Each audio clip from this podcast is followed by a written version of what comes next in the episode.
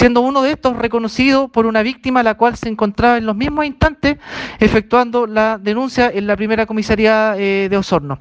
En tanto, eh, conforme a esto, eh, Carabineros procede a la detención de este, de este sujeto y procede a tomar contacto con el fiscal de turno, quien dispuso que el antisocial pasa a primera audiencia de control de detención del día de mañana, como también personal CIP realizar diligencias tendientes a ubicar a los propietarios de los otros computadores.